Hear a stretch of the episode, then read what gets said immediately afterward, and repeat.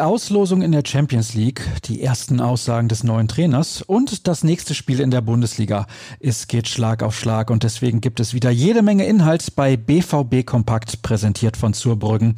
Alles für ein gutes Zuhause. Mehr Infos findet ihr auf zurbrüggen.de. Ich heiße Sascha Staat, euch herzlich willkommen und los geht's mit unserem Newsformat. Wir starten mit den wichtigsten Aussagen von Edin Terzic, der am Sonntag bekanntermaßen das Amt von Lucien Favre übernommen hat. Zunächst bedankte er sich bei seinem Vorgänger und auch bei dessen Assistenten Manfred Steves. Ich wünsche Ihnen alles Gute, meinte der neue Boss, um dann die vergangenen Tage etwas Revue passieren zu lassen. Die letzten 48 Stunden waren nicht normal. Die Niederlage am Samstag tut weh, den Schuh ziehe ich mir mit an. Man müsse nun eine Reaktion zeigen und das in Erinnerung rufen, was vor gar nicht so langer Zeit noch gut funktionierte. Befragt wurde er nach seiner Idee, Fußball zu spielen. Seine Antwort stimmt positiv. Es gibt den Ansatz, ein Tor weniger zu kassieren als der Gegner. Ich bin eher dafür, ein Tor mehr zu schießen. Michael Zorg kam selbstverständlich auch zu Wort. Es war die Leistungsentwicklung, die uns dazu bewogen hat, diese Entscheidung zu treffen. Es waren rein sportliche Gründe. Wir haben uns noch direkt am Samstagabend besprochen. Lucien hat beim BVB sehr gute Arbeit geleistet. Ich habe gestern noch kurz mit ihm gesprochen, sagte der Sportdirektor. Die beiden äußerten sich auch zum Los in der Champions League, das BVB-Legende Stefan Chapuisat gezogen hatte. Im Achtelfinale geht es gegen den FC Sevilla. Während Zorg davon sprach, dass die Spanier sehr stark auf Ergebnis spielen, meinte Terzic, Sevilla ist ein sehr guter Gegner. Sie haben nicht umsonst häufiger die Europa League gewonnen.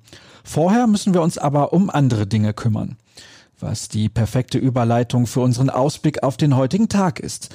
Denn um 20.30 Uhr wird das Ligaspiel bei Werder Bremen angepfiffen, dessen Bedeutung nach den Ergebnissen zuletzt nochmal gewonnen hat. Übertragen wird die Partie von Sky. Im Einzelspiel sitzt Markus Lindemann am Mikrofon. Durch das Programm führt Esther Settlercheck zusammen mit Experte Dietmar Hamann. Aber nicht nur der TV-Sender bietet euch eine Vorberichterstattung an, sondern wir natürlich auch. Unsere Live-Show startet dieses Mal um 19.45 Uhr. Dann begrüße ich unseren Reporter Dirk Krampe, der vor Ort in Bremen mit dabei ist. Außerdem schalten wir zu Jürgen Kors in die Redaktion und von der Deichstube steht uns Werder-Experte Björn Knips zur Verfügung.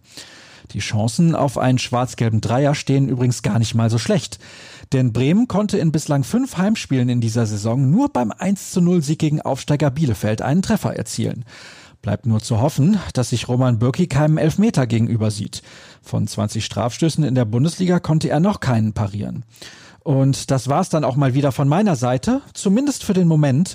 Bevor ich euch später hoffentlich in der Live-Show begrüße, verweise ich auf ruhrnachrichten.de und folgt unserem Twitter-Account unter rnbvb, falls ihr das noch nicht tut. Mich findet ihr unter Start. Euch natürlich viel Spaß beim Spiel, auf einen Dortmunder Sieg und bis nachher oder bis morgen. Tschüss.